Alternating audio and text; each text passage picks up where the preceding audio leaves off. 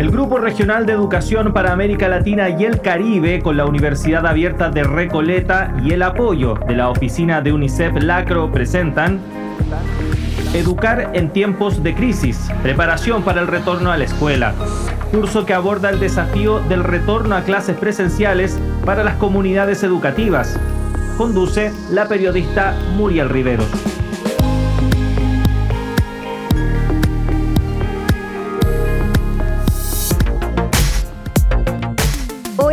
Esperando que quienes nos están sintonizando hoy tengan un excelente día. Les queremos dar la bienvenida a la versión radial del curso Educar en tiempos de crisis, preparación para el retorno a la escuela. Damos inicio al capítulo número 23, titulado La nueva escuela, como parte de la quinta unidad, La vuelta al aprendizaje, parte 2 viendo los aspectos relevantes a enfrentar en este retorno a la escuela y la gestión del aprendizaje en tiempos de emergencia. Recordemos que este curso radial está enfocado en compartir estrategias, recomendaciones y saberes para la reapertura y el retorno seguro a las aulas frente a la pandemia del COVID-19. Un curso del cual podrán certificarse si aprueban una evaluación al final de nuestra ruta de aprendizaje. Para mayor información, pueden ingresar a www.uar.cl, la página de la Universidad Abierta de Recoleta. Pero antes de comenzar, lo que vamos a hacer es repasar lo que escuchamos en la clase anterior. En la lección anterior revisamos diagnosticar para avanzar. Retomamos la conversación con Amanda Moraes, donde hablamos sobre la importancia del diagnóstico cuando se efectúa el reencuentro en el aula teniendo mucho cuidado con cómo se efectúa ese diagnóstico, ya que seguramente las y los estudiantes vendrán en un estado de estrés. Luego aborda la importancia del apoyo en todo nivel, enfatizando en el vínculo entre la escuela y la familia. Finalizamos conversando con Alejandro Henao sobre las posibles diferencias que se encontrarán en las aulas con este retorno y de qué forma se pueden abordar esas diferencias cuando comiencen las clases. Por ejemplo, realizar diagnósticos con un enfoque basado en tareas. También hace énfasis en la importancia de la comunidad que se genera en las aulas y de qué forma evitar que todo el peso caiga en él y la docente. Comenzamos esta primera sección rescatando fragmentos del texto Las respuestas educativas nacionales frente a la COVID-19 para introducir el tema de esta lección. ¿Cómo impactó la pandemia en la suspensión de clases presenciales? Ante la pandemia de COVID-19, la región respondió rápidamente efectuando una suspensión masiva de clases presenciales en algunas o la totalidad de sus escuelas durante varios meses de 2020. Para la mayoría de los países de América Latina y el Caribe, esta suspensión comenzó durante la segunda semana de marzo de 2020 el impacto de la suspensión de clases presenciales ha variado fuertemente entre países y a lo largo del tiempo. Por ejemplo, países como Bolivia, Brasil o República Dominicana no tuvieron clases presenciales desde abril a diciembre. En cambio, países como Uruguay tuvo solo dos meses sin clases presenciales, julio y agosto. O bien Chile, que solo entre abril y junio estuvieron todas las escuelas cerradas, para pasar luego a un periodo de intervalos, donde algunas escuelas abrían y otras no. Como datos generales, desde el inicio de la pandemia, apenas 15 países de los 42 analizados lograron retomar plenamente las clases presenciales en al menos dos meses de 2020. Este grupo de países alberga 4,7 millones de estudiantes de educación preprimaria, primaria y secundaria. Muchos han logrado una apertura parcial a la presencialidad con distinta capacidad para comenzarla y sostenerla en el tiempo, aunque es necesario tener recaudos para considerar estas situaciones como equivalentes. De los 37,9 millones de estudiantes de estos países, solo algunos han podido retomar un vínculo presencial con la escuela. Un total de 10 países de la región no pudieron implementar algún formato de retorno a las clases presenciales. Como en este grupo están los países más poblados, estos datos indican que más de 100 millones de estudiantes de la región han permanecido durante el periodo analizado sin vínculo presencial con la escuela la suspensión de las clases presenciales ha sido el marco en el que los gobiernos han desplegado un conjunto amplio de estrategias para favorecer la continuidad de los aprendizajes en formatos a distancia sincrónicos y asincrónicos. Esperando que este texto haya abierto el apetito de quienes nos escuchan, continuamos la lección retomando nuestra conversación con Alejandro Henao, coordinador de proyectos de Co-School, líder pedagógico en la creación e implementación del curso llamado Creando Aula, en alianza con el Grupo Regional de Educación para América Latina y el Caribe. Además, ha realizado estudios de literatura y ha sido docente de aula, trabajando en la promoción del aprendizaje socioemocional en los últimos 14 años. En la lección anterior quedamos con la idea de que el peso de este retorno no puede recaer en él y la docente, sino que tanto en el aula como fuera de ella, todas y todos quienes conforman la comunidad educativa deben aportar a este retorno a la escuela. Así también nos compartiste los tres puntos relevantes frente al desafío del retorno, las alianzas en el aula, el apoyo de las familias y de las instituciones. Pero respecto a este último punto, ¿cómo ves que ha sido la respuesta en la región latinoamericana? Conozco algunos países que, por ejemplo, han definido, incluso a nivel ministerial, pero en varios países de Latinoamérica los, las instituciones, las escuelas tienen autonomía para hacer esto y es como eh, reduzcamos el plan de estudios, por ejemplo. ¿no? Reduzcámoslo a lo fundamental. Tenemos un año en que tenemos que nivelarnos primero que todo, ¿no? Y, que volver a generar confianza en la escuela, eh, que atender muchas necesidades psicosociales y todo, pues eh, menos es más, ¿no? Como eh, por poner ahí la, la, frase de cajón, menos es más en el sentido de pensemos cómo reducimos ese plan de estudio a nivel institución para abordar las competencias más importantes eh, sin como la ambición de, de, que esto es igual a lo que era antes, ¿no? Porque no lo es literalmente en, ningún en ninguna parte del mundo, ¿no? Entonces, yo creo que abordando esos tres puntos, ¿no? En el aula, estas alianzas, en las familias, un refuerzo a quienes de pronto necesitan más refuerzo, valga la redundancia, y a nivel de institución, cómo nos pensamos un plan de estudio reducido y pertinente, sobre todo para la situación actual.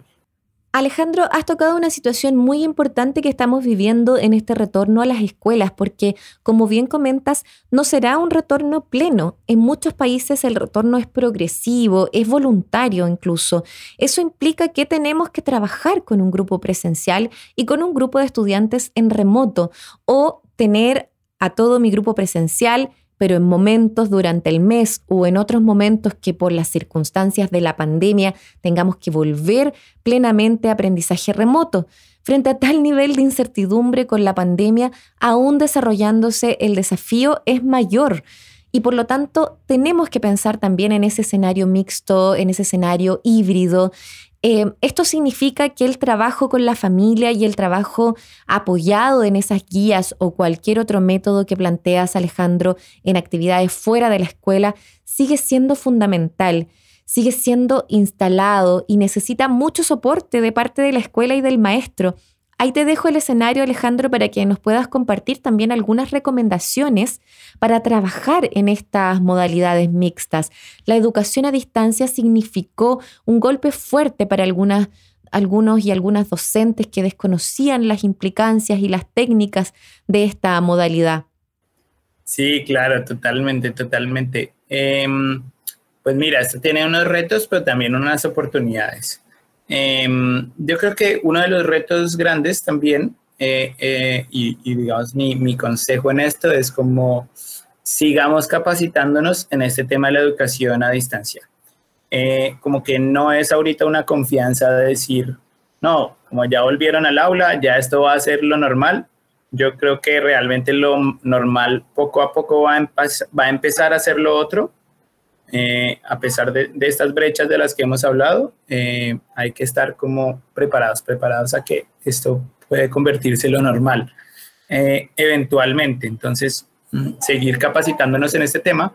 Pero lo que quería decir en cuanto a oportunidades es que creo que en, en, nuestro contexto la educación todavía a veces depende mucho de la o el docente, ¿sabes? Como, como fuente primaria y a veces única de información, ¿no? Y hoy en día, pues ya no estamos en un contexto en donde el, el docente deba hacer la información. La información está en muchas partes y, y, la o el docente pueden hacer un cambio a que simplemente como primero aprendemos más bien a gestionarla, ¿cierto? Y a desarrollar competencias como de autogestión, de aprender a aprender, ¿cierto? De, de este tema de cómo aprendo y cómo utilizo la información que tengo en el medio, en, en Internet, en medios digitales, en libros, etcétera, sin necesitar tanto de la guía.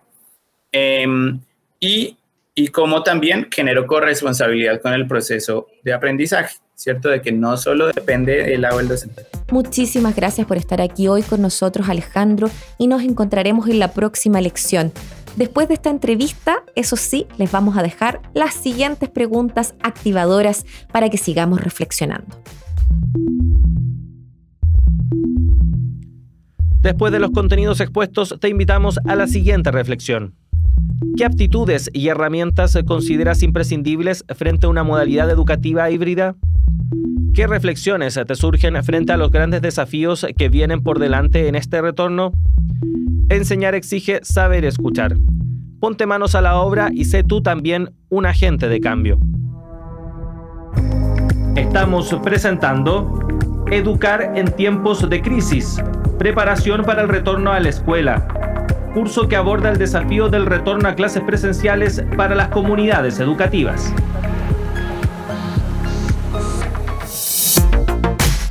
Iniciamos este segundo y último bloque de contenidos dando la bienvenida a Amanda Moraes, quien como ya saben es consultora de la UNESCO, centrando su actuación en el monitoreo de los impactos del COVID-19 en los sistemas educativos de toda América Latina y el Caribe.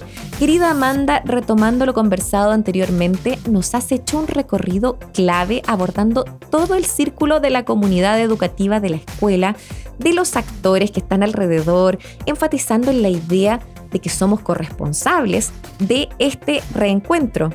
Partiendo desde el diagnóstico, adaptando planes y evaluaciones, enfocando en todo lo que son conocimientos básicos, en recuperar eh, también aprendizajes, habilidades, incluida la socioemocionalidad, utilizando métodos creativos, flexibles, híbridos, atendiendo a los docentes, atendiendo a las familias, monitoreando el proceso y la respuesta de los niños y niñas para no dejar a ninguno atrás, buscar alternativas para los que no están respondiendo o los que no están llegando a la escuela compartiendo lecciones aprendidas con otras escuelas cercanas, con otras comunidades educativas de la región, del municipio, incluso a nivel nacional. Y finalmente, prepararnos para circunstancias propias de la pandemia o de otras circunstancias u otros riesgos en los que podamos otra vez necesitar de respuestas. O sea, aprender para poder responder con mayor eficiencia cada vez que nos enfrentamos a un nuevo desafío. Finalmente, la formación de las familias, no desmayarnos en seguir considerando a esas familias como un actor educativo y fortalecerlos en ese plan conjunto de trabajo. Desde tu experiencia, Amanda, en la visión de Latinoamérica y el Caribe, ¿cuáles crees tú que son las experiencias y esas buenas prácticas que podemos compartir con esta audiencia? A mí no solo porque soy brasileña, a mí me gusta mucho analizar el caso de Brasil porque como no tenemos una respuesta a nivel nacional, tenemos una multiplicidad de pequeñas respuestas a nivel local. Entonces, ahí puede ver muy bien la disparidad que se puede tener en a nivel de un mismo país. Entonces, tú tienes estados como, como São Paulo, que siempre han integrado régimen de merienda, de, educación a la distancia, combinando y abriendo cuando posible y siempre reevaluando la situación. Y tienes estados que nunca han prohibido servicio de, merienda, de, de, cosas. Entonces, yo creo que podemos almejar el cielo, podemos tener todo a, a, nuestros estudiantes, darle todos, pero no siempre es posible. Entonces siempre es, es una detección de cuáles son nuestras posibilidades y cuáles son nuestras realidades. En esto, ¿qué es más importante? ¿Qué podemos proveer? Si podemos abrir una ventana, lo hagamos. Si podemos brindar agua y jabón, lo hagamos. Si tenemos un servicio bien establecido con los padres para que, para que la comunidad se fortalezca, lo hagamos. Si, si tenemos profesores que tienen acceso más fácil a alumnos que tienen ciertas particulares dificultades, esa es una manera. Efectivamente, la respuesta dependerá mucho del contexto, ya que, como hemos visto en el desarrollo de la pandemia, las inquietudes y las diferencias entre los distintos territorios ha saltado a la vista. Por lo mismo, la flexibilidad es un valor imprescindible para llevar a cabo una educación de emergencia. La verdad, no hay, no hay fórmula cerrada, hay buenos ejemplos, hay ejemplos que debemos evitar, pero creo que es muy importante mantener esta mirada como holística y no solo matemática, álgebras de lectura, que sí son importantes, sí hay que consolidar, pero no se puede olvidar que, que, el clave es que el niño y la niña tengan la confianza y las capacidades y herramientas emocionales para sacar adelante. ¿Cómo promover la participación de los niños y las niñas, de los adolescentes, de los estudiantes en esa construcción de la nueva escuela a la que ellos están regresando?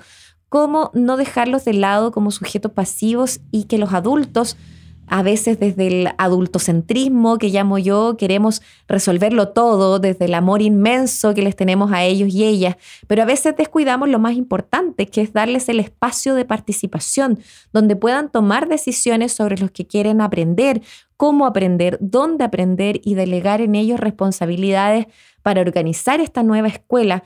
Cuéntame, Amanda, ¿cómo lo ves tú?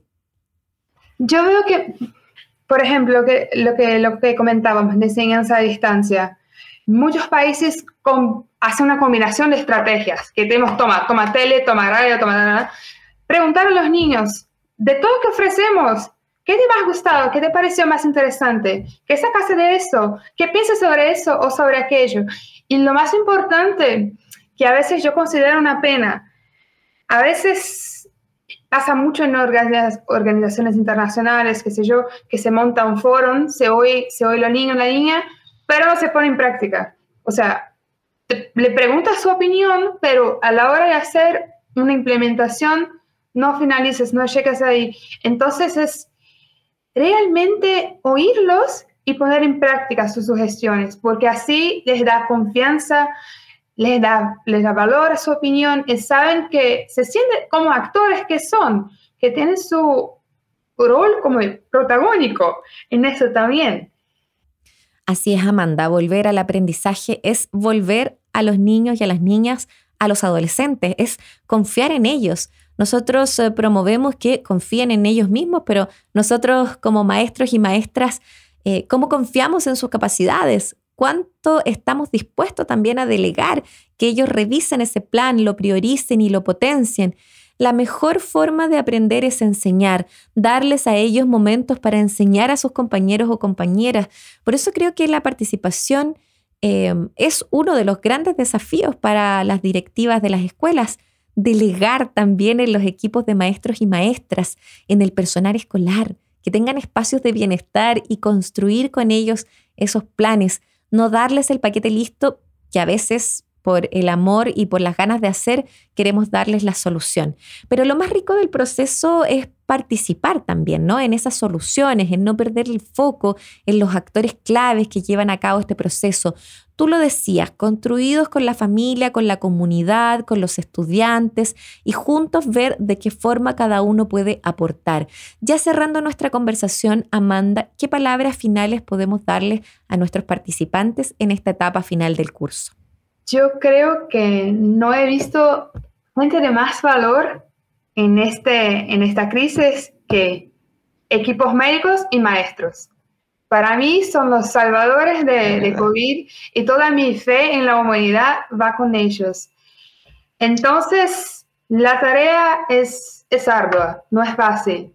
Y, y creo que es muy difícil pasar por eso estando uno mismo en procesos muy difíciles, hacer años de pérdida, pérdida personal, pérdida en todos aspectos de la vida. Entonces es como, no desanimen, busquen en sus alumnos, en sí, en sí mismos, en la familia, eh, la fuerza para sacar adelante y busquen estrategias conjuntas que, que se apoyen a todos porque se necesita que, que, no sé, que hagan yoga juntos, que mediten con su clase, que busquen alternativas para construir juntos. Y es eso, sacar el momento para pensar, pero ¿qué escuela tenemos? Pero si todo es tan flexible, si todo es tan adaptable, ¿cómo, cómo giramos eso y incluimos a todos, todas y todos? Entonces es, es hacer de, limón limonada, ¿qué más? Y, no sé, y quedar muy juntos y, sacar adelante porque va a pasar, va a pasar. Amanda, tenemos el gran desafío y la posibilidad de transformar la escuela hacia esa escuela soñada, como disfrazarnos en la escuela sin importar que sea carnaval, o sea, como hacernos niños y niñas junto a ellos, disfrutar de una escuela que se reencuentra, que se construye, que aprende también. Es el momento, quizás esta pandemia nos está dando la oportunidad de revisar, de identificar lo fundamental y de transformar. Y el llamado es a tener esos ojos bien abiertos y esos oídos muy abiertos también a nuestros estudiantes que posiblemente nos van a dar esa ruta de cuál es la nueva escuela. Amanda, me uno a tu opinión de entender que las maestras y los maestros y todo el personal educativo y los que han dado apoyo desde la escuela han sido uno de los grandes héroes y heroínas de estos tiempos. Eh, siguen siéndolo, por eso aprovecho este espacio para darles un gran abrazo motivacional, decirles que sabemos de los grandes esfuerzos, sabemos que el amor que tienen por sus estudiantes es tan grande que les da la capacidad de reinventar y de crear métodos diversos. No olviden que no están solos y solas y que tienen una comunidad de aprendizaje. Conviertan esa escuela en un círculo permanente de aprendizaje y de práctica y únanse a otros círculos de aprendizajes también. Amanda, me despido reiterando nuestros agradecimientos por tenerte en este curso a distancia. Con mucho placer. ¿eh?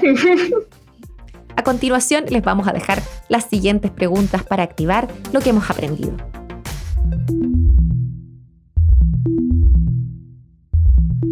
Después de los contenidos expuestos, te invitamos a la siguiente reflexión. ¿Cuál es la escuela que deseas y sueñas para el mundo post-pandemia? ¿Cómo crees que deberían ser las relaciones entre las y los docentes al interior de una comunidad educativa? ¿Cómo las directivas de los colegios pueden abordar el desafío de la delegación para elaborar los protocolos y el plan de retorno a la escuela? Estamos presentando Educar en tiempos de crisis, preparación para el retorno a la escuela, curso que aborda el desafío del retorno a clases presenciales para las comunidades educativas. Estimadas y estimados estudiantes, llegamos al final de esta lección de nuestro curso Educar en tiempos de crisis, preparación para el retorno a la escuela, pero primero vamos a repasar lo que escuchamos hoy. En la lección de hoy, la nueva escuela. Comenzamos entregando algunos datos y contexto general respecto de la acción de los países de la región de América Latina y el Caribe durante el año 2020 respecto de la presencialidad y la no presencialidad de las escuelas. Retomamos la conversación con Alejandro Henao sobre la importancia de la flexibilidad en la malla curricular frente a las diferencias que se encontrarán en el aula con el retorno a la escuela, para luego reflexionar sobre las oportunidades que se presentan frente a la escuela post pandemia, poniendo un énfasis en prepararse para las modalidades híbridas, ya que es muy difícil que en el corto plazo la presencialidad vuelva sin intermitencia. En esa misma línea reflexiona Amanda Moraes, quien valora y propone pensar con flexibilidad actuando sobre la base del contexto de los territorios y sus posibilidades. Así también hace un llamado a involucrar a las y los estudiantes en los planes futuros y en la construcción de la nueva escuela. Invito a revisar los principales aspectos retratados en esta lección, como también si lo desean descargar este y el resto de los episodios en la página www uar.cl. Además, recuerden que al final del curso radial podrán tener acceso a una certificación de aprobación realizando una evaluación en línea. Para despedirme los dejo con esta cita de Mark Twain. Una persona con una idea nueva es un loco hasta que la idea triunfa. El Grupo Regional de Educación para América Latina y el Caribe, con la Universidad Abierta de Recoleta y el apoyo de la oficina de UNICEF Lacro, presentaron Educar en tiempos de crisis, preparación para el retorno a la escuela. Curso que aborda el desafío del retorno a clases presenciales para las comunidades educativas. No faltes a nuestra próxima lección.